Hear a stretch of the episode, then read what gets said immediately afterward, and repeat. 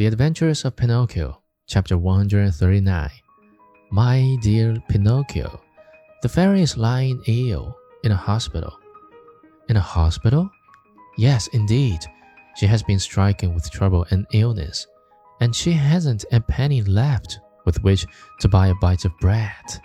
Really? Oh, how sorry I am. My poor dear little fairy. If I had a million, I should run to her with it but I have only 50 pennies. Here they are. I was just going to buy some clothes. Here, take them, little snail, and give them to my good fairy. What about the new clothes? What does that matter? I should like to sell these rags I have on to help her more. Go and hurry. Come back here within a couple of days, and I hope to have more money for you.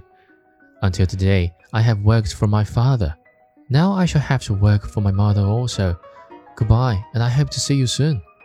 The snail, much against her usual habit, began to run like a lizard under a summer sun. When Pinocchio returned home, his father asked him, And where is the new suit? I couldn't find one to fit me. I shall have to look again some other day. That night, Pinocchio, instead of going to bed at 10 o'clock, waited until midnight and instead of making 8 baskets, he made 16. After that, he went to bed and fell asleep.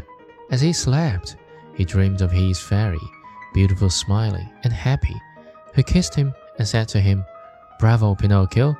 In reward for your kind heart, I forgive you for all your old mischief. Boys who love and take good care of their parents when they are old and sick deserve praise even though they may not be held up as models of obedience and good behavior.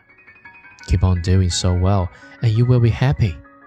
At that very moment, Pinocchio awoke and opened wide his eyes.